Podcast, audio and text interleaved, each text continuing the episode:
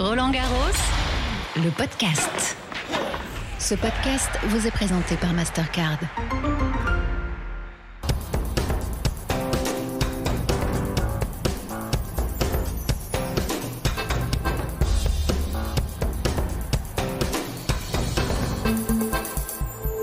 Bonjour, bienvenue dans l'Happy Hour de Roland Garros, votre rendez-vous quotidien tous les jours de 17h45 à 18h15 en compagnie évidemment d'Émilie Lois, plus rayonnante jour après jour. Salut Émilie. Salut Eric, bonjour à tous. On va parler physique aujourd'hui, donc je vous fais déjà un compliment avant même qu'on commence Émilie. Ben, c'est très bien, effectivement je suis très physique, donc euh, tu as raison de me faire un, un compliment. Non, je plaisante, on va parler effectivement du physique, de la condition physique. Jean-Marc Dubosc, le responsable de l'entraînement physique à la Fédération française de tennis, est notre invité. Bonjour Jean-Marc. Oui, bonjour, bonjour à toutes et à tous. On est prêt à s'entraîner, il n'y a pas de souci. Pas de souci, mais a- j'ai prévu euh, pour notre collègue là quelques exercices. On a une demi-heure pour ça et Jean-François Pérez également, le chef des sports d'Europe 1 est avec nous. Salut Jean-François. Salut Eric, bonsoir à tous, merci pour l'invitation. Jean-Marc, du physique, pour gagner Roland Garros, il en faut, ça c'est certain. On se rappelle de Yannick Noah, 83, il y a 40 ans, on fête l'anniversaire tout au long de cette quinzaine, qui avait dit de toute façon, j'étais en mode commando, physiquement, fallait que je sois au top. Ah, évidemment, hein, le tournoi de Roland Garros sur un format long en plus, hein, sur la terre battue, euh, c'est un autre sport que les tournois traditionnels. Donc il faut une condition physique à toute épreuve. Mais on le verra, il y a aussi d'autres éléments qui permettent d'envisager un, parcours intéressant sur ce tournoi-là. Émilie, on va évacuer la mauvaise nouvelle tout de suite, comme ça ce sera fait. Euh, Gaël Monfils, le physique, malheureusement, il n'a pas tenu au-delà de son magnifique match contre Baez euh, avant-hier soir. Il a dû déclarer forfait très tard hier soir pour son match contre Rouneux. Le poignet a lâché. Un seul match pour Gaël Monfils, il manquait de rythme. Il nous a fait vibrer, mais voilà, il n'a pas pu aller plus loin. Il nous a fait vibrer sur un match, mais euh, voilà, le, physique euh, lâche assez régulièrement et de plus en plus pour, euh, pour Gaël Monfils. L'âge aidant aussi, hein, il, prend de la bouteille, 36 ans, bientôt euh, 37. Après, c'est dommage parce que c'est un joueur qu'on attend forcément, qu'on a envie de voir parce qu'il offre énormément de spectacles. Et comme quoi, les jours se suivent et ne se ressemblent pas. On quitte des pleurs, un moment de joie où il est en croix sur le terrain et le lendemain, malheureusement, il déclare forfait. Jean-Marc Dubosc, est-ce qu'il est allé au-delà de ses capacités parce qu'il y avait ce rendez-vous, parce qu'il y avait le public, parce qu'il y avait le scénario, parce Roland Et voilà, il est allé au bout du bout du bout. Alors je pense effectivement qu'il a été au bout du bout, on connaît Gaël. hein. Ensuite, euh, ça place bien aussi le décor. Le tennis est un sport d'usure, en fait, de répétition. C'est pas un, sport de collision comme dans d'autres activités. Et donc effectivement, euh, ben, au niveau articulaire, au niveau ligamentaire, au niveau tendineux, il peut y avoir euh, des difficultés liées à l'engagement, à l'intensité. Et on sait que Gaël, bon, mais sur sa dernière semaine, avait pas non plus joué énormément, avait déjà été embêté. Donc effectivement, il a été ben, certainement là pour le coup au-delà de ses capacités actuelles. Jean-François n'a presque pas été surpris malheureusement quand il nous a annoncé sa venue hier soir très tardivement. On s'est dit ouais, compris, ouais. il y a un problème. On, a assez vite compris. Alors en revanche, moi, je j'aurais quand même pas mis un gros gros billet sur le poignet. Et je pensais que ça allait être, euh, franchement, euh, d'autres parties du corps parce qu'il avait, il avait l'air d'avoir terminé ce match, le pauvre, vraiment dans un état euh, physique euh, euh, terrible, quoi. Et je me suis dit, c'est les jambes, c'est musculaire, c'est. euh, mais le poignet, ça m'a un petit peu surpris. Après, euh, moi, je suis toujours euh, surpris aussi et, et admiratif de ce que les tennismen et, joueuses de tennis, évidemment, euh, arrivent à produire tout au long de l'année. Parce que c'est quand même un sport qui n'est pas comme les autres. C'est-à-dire que euh, accumule, et Émilie le sait mieux que quiconque, on accumule les voyages euh, durant des mois sur les cinq continents. On accumule les surfaces euh, qui demandent des efforts qui sont tout à fait euh, différents. On arrive sur cette terre où il faut savoir glisser. On sait que c'est presque un art de glisser, mais ça demande des qualités euh, tout à fait différentes de ce qu'on va trouver dans quelques semaines sur, sur le gazon. Et, vous, les joueurs et les joueuses de, de tennis, pour moi, vous êtes un peu des héros parce que non seulement il y a cette adaptation-là à avoir aux différentes surfaces, au décalage horaire, etc., mais il y a aussi tout ce que ça demande en termes de défis sur la longueur des matchs. Euh, Parce que là, on parle, euh, il y a Sinner qui est en train de, de jouer, ça fait quasiment 5 heures qu'ils sont sur le cours. C'est extraordinaire quand même d'arriver à répéter tout au long de l'année euh, ces efforts-là. Et c'est pour ça que je trouve que c'est un bon thème ce que vous faites aujourd'hui. Et on joue tous les deux jours Jean-Marc Dubosc en grand chelem et en tournoi classique tous les jours parfois. Oui, mais en classique, le format est pas le même. Effectivement, euh, comme vous le signaliez, hein, le tennis a une particularité, c'est qu'on sait quand est-ce qu'on débute, on sait jamais quand est-ce que ça va s'arrêter, contrairement à d'autres activités aussi.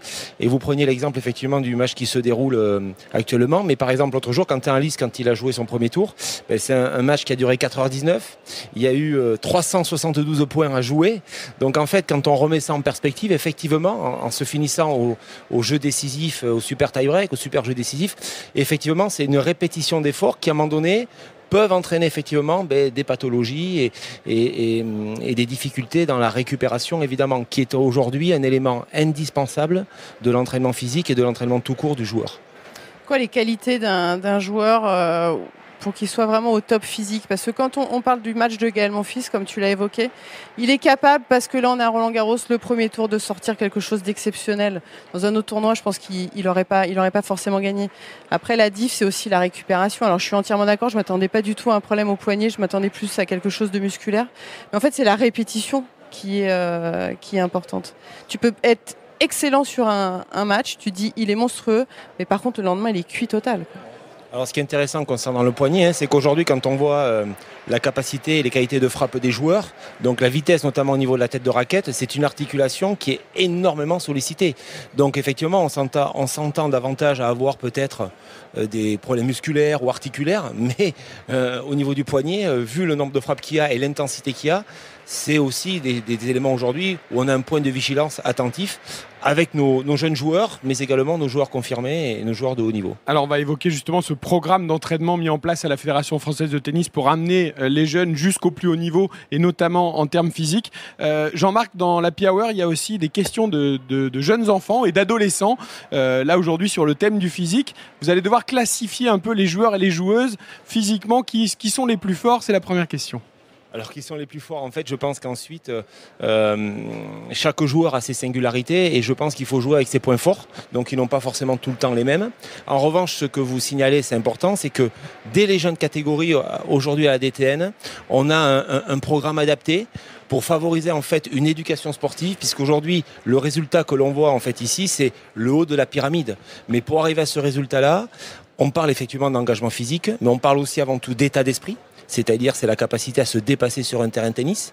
Et ça, ça ne se décrète pas du jour au lendemain, même si on est un excellent joueur.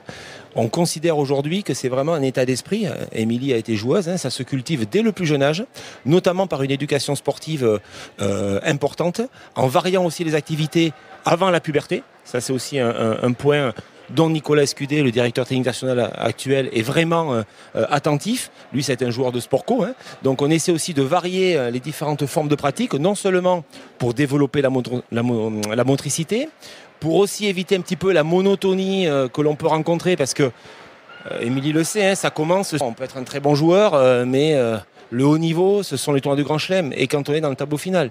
Donc euh, aujourd'hui, il faut aussi, quand ça commence, avoir suffisamment d'énergie, être encore en capacité de reproduire des efforts, de s'entraîner, d'avoir un projet qui est solide. Donc cette notion d'état d'esprit et d'éducation sportive, elle est essentielle. Alors on va voir comment on s'entraîne, mais d'abord donc on va répondre à cette question qui est le plus fort physiquement? Bonjour, je m'appelle Ewan, j'ai 14 ans et je voudrais savoir qui est le joueur ou la joueuse la plus physique. Tiens pour Alors toi. Jean-Marc ou Jeff, selon Tiens, toi Jeff. Jeff, on va Ah voir ouais. si tu es d'accord avec On Jean-Marc si- Dans, voilà. dans l'histoire euh, français. l'actuel, actuel, Non, là, actuel. actuel, actuel. dans le tableau de Roland. Bah, je, je donnerai deux réponses, je peux Vas-y. Bien sûr. Novak Djokovic à 36 ans, euh, c'est absolument incroyable. On a l'impression physiquement, en termes de, de structure du corps, d'avoir exactement le même joueur qu'il y a 15 ans.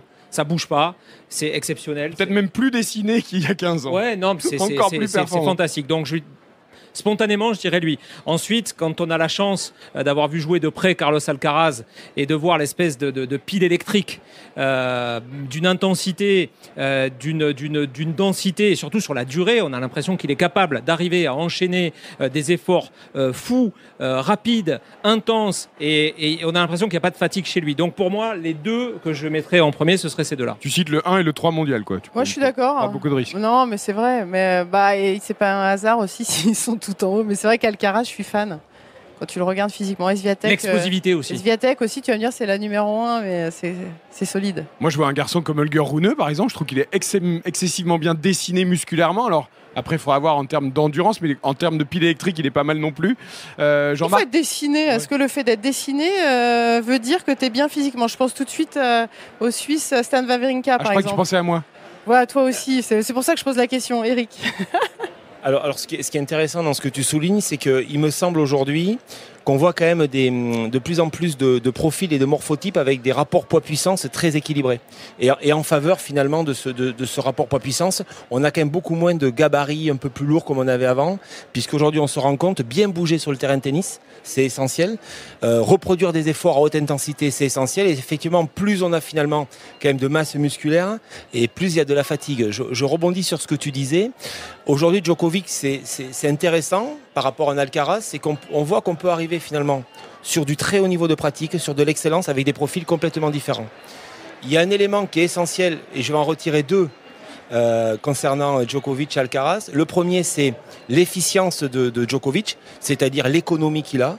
Et je pense que ça participe aussi à sa durée de vie. Donc il a un niveau de mobilité, de souplesse très élevé. Il est, je pense, très économe.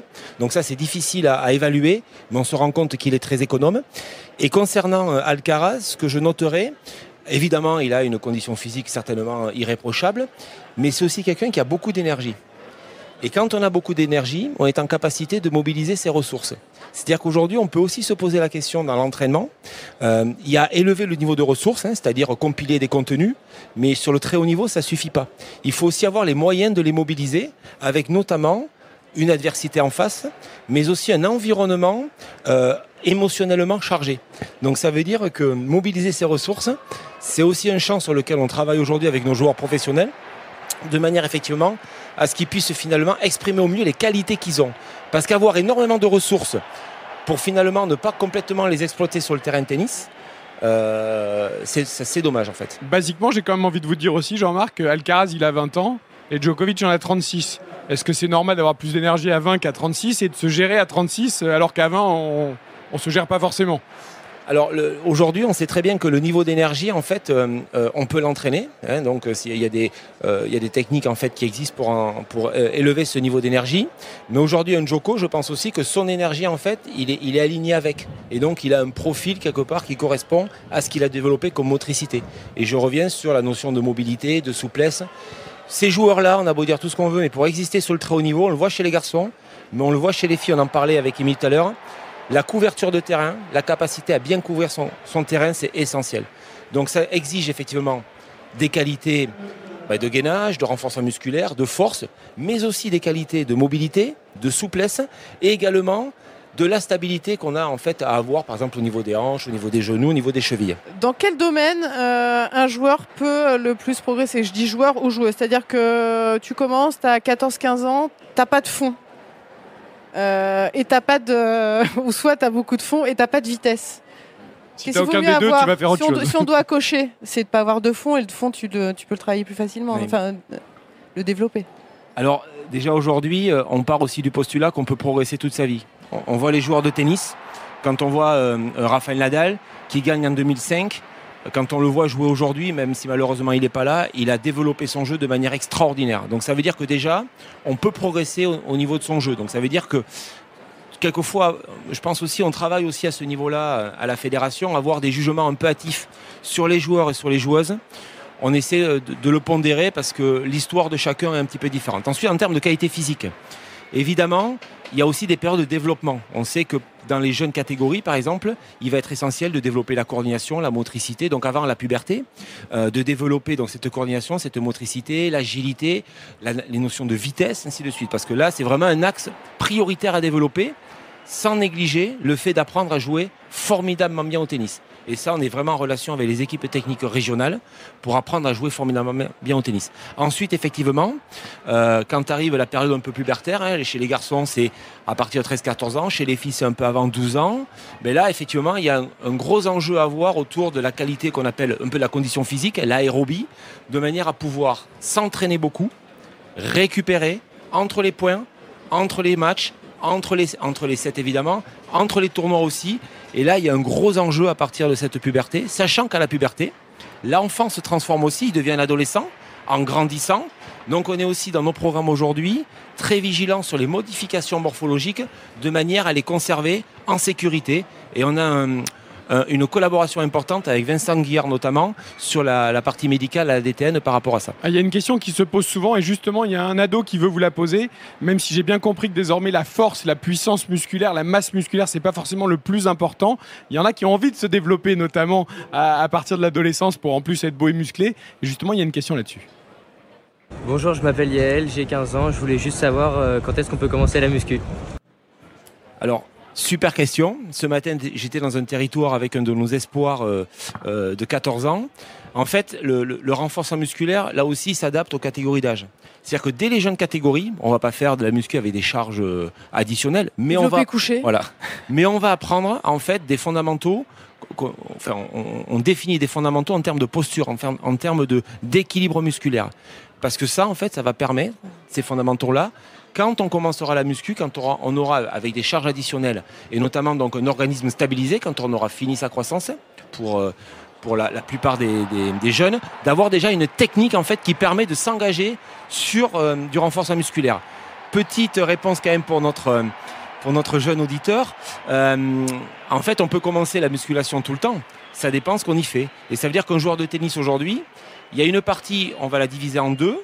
Une partie, on va développer ses qualités musculaires pour pouvoir être explosif, pour pouvoir vite se déplacer, être rapide. Et puis après, il y a une seconde voie où on commence très tôt chez les jeunes. C'est pour venir protéger un petit peu ben, les articulations, protéger un petit peu les tendons avec une musculation qu'on appelle une musculation en fait prophylactique, donc de prévention. Parce que le, le tennis, comme on l'a vu tout à l'heure, on exécute toujours les mêmes coups. Donc on va surprogrammer certains groupes, musculaires au détriment d'autres. Et donc l'idée, c'est d'avoir ces situations de rééquilibrage qui, dès les jeunes catégories, pourront s'exprimer sous forme de dos, euh, sous forme de jeu. Par exemple, dans les, petits, chez les 10 ans et moins, le premier exercice pour venir renforcer son épaule, c'est la reptation sur le dos. Parce qu'on apprend en fait à faire fonctionner son omoplate. Parce qu'un petit de 9 ans, on va pas lui faire faire euh, des exercices comme un, un ado de 14 ans. Met pas de charge ou alors des charges très faibles. Très euh. Il y a le fameux, euh, on se dit, euh, pas faire trop de muscu trop tôt, parce que ça ralentit le, le développement. Moi, tu, moi, je fais 1m2, remarque, j'ai peut-être commencé trop tôt, en fait.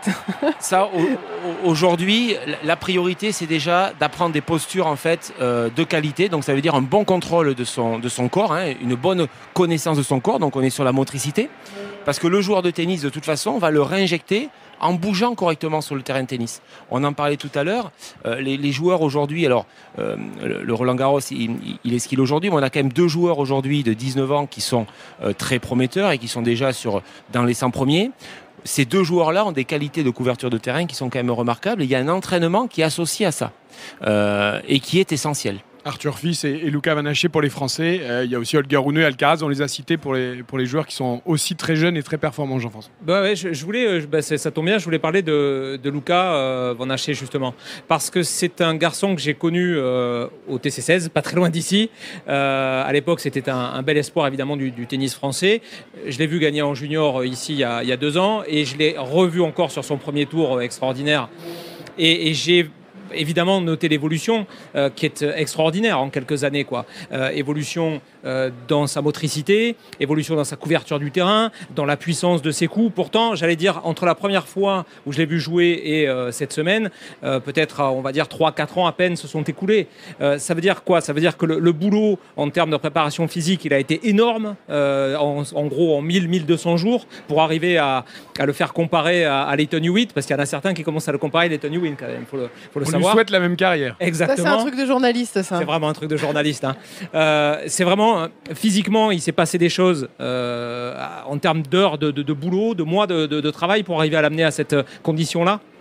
Ah oui, complètement. Alors ensuite, on en parlait tout à l'heure avec Émilie, hein, euh, donc son entraîneur physique de- depuis quelques années. Alors c'est déjà euh, un entraînement qui s'inscrit dans la durée. Donc je crois que là aussi, les joueurs de haut niveau, et on le voit avec les, plus grands joueurs, ils ont de la stabilité souvent dans leur staff. C'est-à-dire qu'on réussit aussi en ayant de la stabilité, c'est-à-dire en ayant, en compilant les, contenus, en les adaptant correctement. Euh, euh, donc Lucas, euh, ben, il a son entraîneur Laurent Lafitte, qui, est un entraîneur à la Fédération française de tennis hein, depuis cette année, qu'on a, fait venir parce que son profil nous intéressait par rapport à sa dimension de haut niveau. Effectivement, c'est un entraînement de fond qui est très conséquent. Qui était d'ailleurs Laurent Lafitte s'occupe également d'Arthur Fils. Donc euh, c'est un, entraînement de fond vraiment euh, régulier.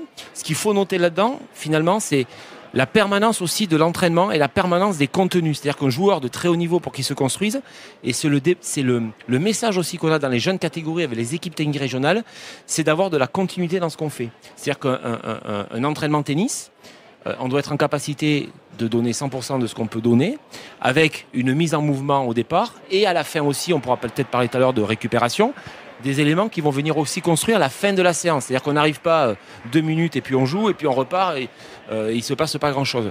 Les Donc- étirements, les étirements Alors- que personne ne fait jamais. Alors, Que Djokovic fait beaucoup pour le coup, lui. alors c'est C'est intéressant. pour ça qu'il est encore là. Tu parles pour toi, là. Oh, notamment, mais je pense qu'il y en a beaucoup qui ne font pas les étirements ou pas bien.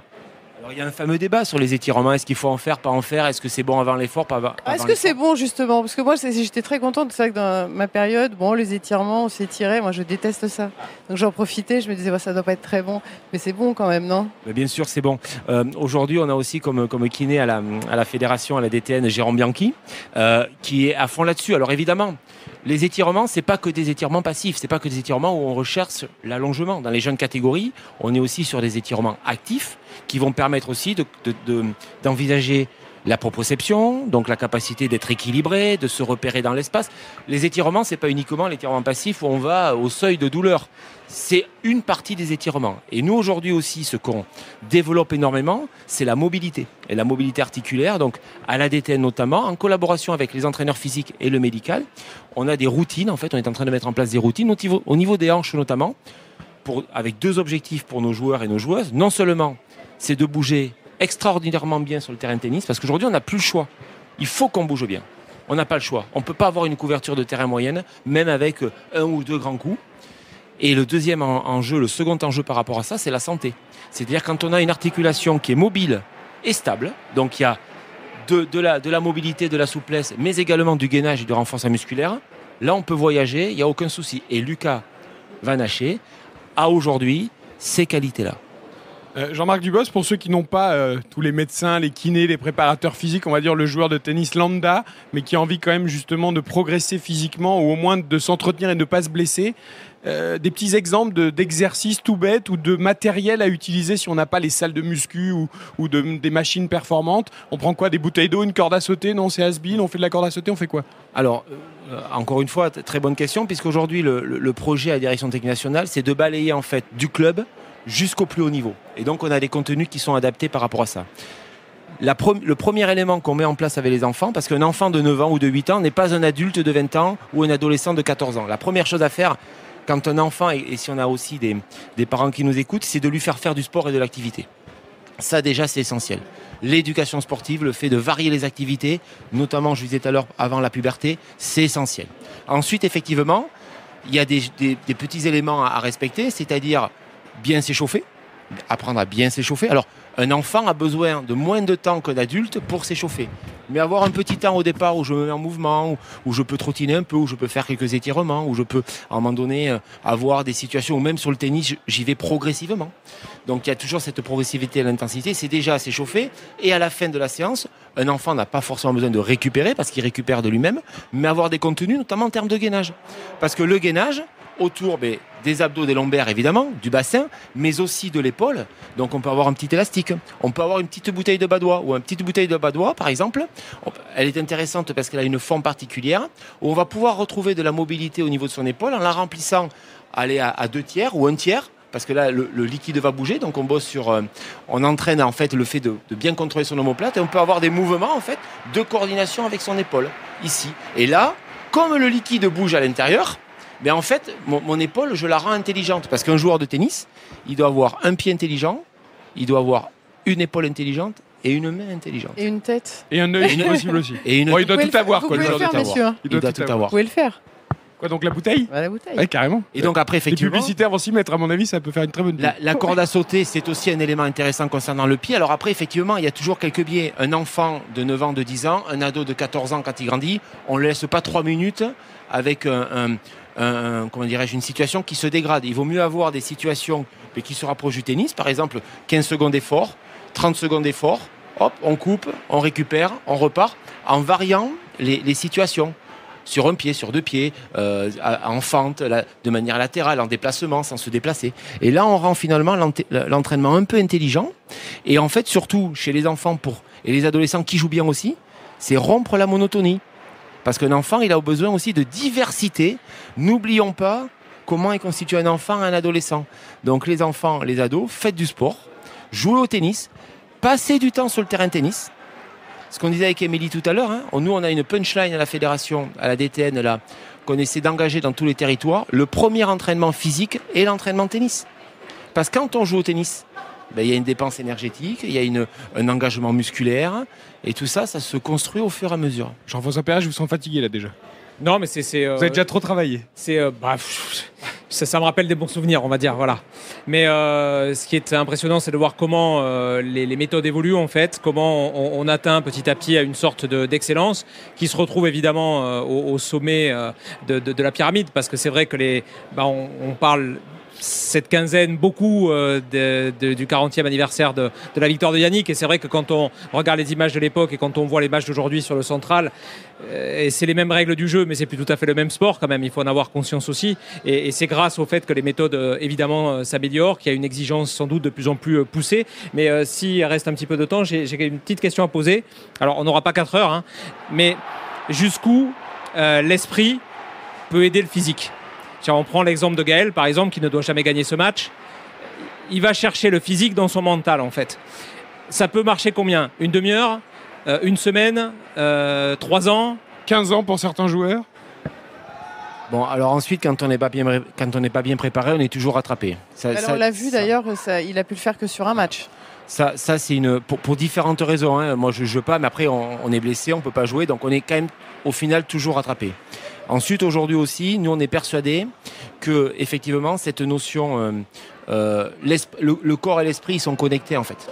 Donc, ça veut dire qu'aujourd'hui, quand un joueur, dès la première balle qui joue, qui frappe, il y met du sens, il s'engage, il se dépasse, quand il s'entraîne physiquement, il est présent, il a un projet qui est fort, il a un état d'esprit tourné autour de la performance, ben à un moment donné, euh, les deux, on arrive à les connecter. Et derrière, quelque part, on peut aller très très loin. Et d'ailleurs, aujourd'hui, on se rend bien compte, au-delà du tennis, que même dans nos activités, il y a des performances humaines qu'on n'envisage même pas. Et je crois qu'aujourd'hui, c'est vraiment un, continuum de formation. Euh, je compléterai en disant que vraiment la, volonté aujourd'hui du, directeur national, c'est, euh, vous parliez de, de, méthodes qui évoluent, il y a une vraie transformation qu'on est en train d'opérer. Réellement. Alors, effectivement, là, c'est encore un petit peu tôt, peut-être, même si on veut toujours des résultats. Cette transformation commence à, l'apercevoir avec euh, Arthur, euh, Lucas et les autres derrière hein, aussi qui arrivent. Hein. Et, aujourd'hui, dans les jeunes catégories, en, lien avec les territoires, le, fait de leur faire faire de l'activité, le fait de, les rendre, en fait, d'avoir un état d'esprit sportif, là, on le retrouve. Là, on le retrouve. Et je reste persuadé que ça, c'est pas du jour au lendemain qu'on le décide. C'est un processus qui est qui est quand même à moyen et long terme, me semble-t-il. Jean-Marc Dubos, pour gagner Roland Garros, il faut gagner 7 matchs. Il fait très chaud depuis le début de la quinzaine. Est-ce qu'enchaîner des matchs très longs en plein cagnard, ça va être dur pour certains? Est-ce que le fait de jouer un match ou deux en session de soirée, c'est un avantage? Est-ce que le fait, comme Holger Rune, de ne pas avoir à jouer contre Kael Monfils, ça sera un avantage en termes de fraîcheur aussi? Euh, Qu'est-ce qui va peut-être aussi faire des petites différences physiquement? Alors, euh, plusieurs peut-être niveaux de réponse à ce niveau-là. Euh, la première, effectivement, c'est que la chaleur, euh, aujourd'hui, ben, c'est un impact. Hein, c'est un impact sur la qualité de récupération, sur l'effort. Donc, obligatoirement, aujourd'hui, les joueurs sont quand même sont accompagnés à ce niveau-là, puisqu'effectivement, la déshydratation ben, entraîne quand même des, des baisses de performance sportive. Ça, c'est le premier point. Mais les joueurs sont sont quand même encadrés à ce niveau-là avec euh, des boissons d'effort, avec des boissons de, réparation et de récupération après, après les matchs. Donc effectivement, on arrive quand même à, médier, on va dire, un petit peu les effets de ces engagements-là. Ensuite, comme vous le signaliez, effectivement, quand on joue en, session de nuit ou, en soirée, Émilie, qui elle a bien plus de valence que moi au niveau tennis, ben déjà, c'est pas le même jeu. Déjà, c'est pas complètement ah, les mêmes conditions. C'est pas, pas les mêmes conditions. Et effectivement, au niveau physique, ça n'a pas les mêmes impacts d'un point de vue physiologique, mais ça en a d'autres. Parce que quand on joue en session de nuit, on finit plus tard. Donc si on finit plus, tard, plus tard, donc on se couche plus tard parce que derrière il y a euh, tout, tout la, les, euh, les, médias, les kinés, les, médias. ainsi de suite. Donc on se couche plus tard. Donc ça veut dire qu'on est le décalé. Le sommeil qui ne vient pas tout de suite. Voilà, donc euh, on, sécrète beaucoup d'adrénaline, l'hormone en fait de, de, l'activité. Donc on, a du mal à trouver du, du, sommeil. Bon, une année avec, avec Lucas où il avait fini très tard à, l'Open d'Australie face à Gaël d'ailleurs, il s'est fait un match en 5-7, mais il n'avait pas trouvé le, le sommeil avant 4-5 heures du matin. Et le lendemain, ben, on avait prévu l'entraînement le fin de matinée, on l'avait décalé à l'après-midi. Donc quelque part, j'aurais tendance à dire, effectivement, il y a des avantages et des inconvénients, mais la haute performance, c'est exigeant. Ce qu'on va gagner d'un côté, on va peut-être le concéder d'un autre. Parce qu'il il a deux jours, effectivement, il a un match en moins, mais il y a aussi une question de rythme. Parfois, euh, ça peut être bénéfique, mais tu peux te dire aussi bah, le rythme, parce que l'entraînement ne euh, remplace pas le, le match et vice-versa. Sur son troisième tour, ce sera peut-être un- une complication. Ensuite, s'il enchaîne, la fraîcheur économisée en début de, de quinzaine servira peut-être à Holger Rune dans ce tournoi plus ouvert que jamais avec l'absence de, de Rafael Nadal. Il va faire encore très chaud, il va falloir encore gagner des matchs, il va falloir être prêt physiquement jusqu'à la fin, jusqu'au dimanche 11 juin pour les garçons et le samedi On a le 10 toit maintenant, il fait grand beau, c'est fabuleux. Merci beaucoup, Émilie Loire. On a appris plein Merci de choses, comme tous les jours dans la Happy Hour. On a hâte de s'y mettre. hein. Si, on doit, si on doit bosser le mental, le physique, la nutrition, On y va? on va être bon pour cet été. On Le va. Summer Body, euh, Jean-François Pérez. Merci beaucoup, le chef des sports On d'Europe 1. prendra une photo dans 15 jours. Merci à Jean-Marc Dubosc également, responsable de l'entraînement physique à la FFT. L'Happy Hour, c'est tous les jours euh, sur YouTube en direct de 17h45 à 18h15 à retrouver en podcast sur l'appli Roland Garros et sur toutes les plateformes.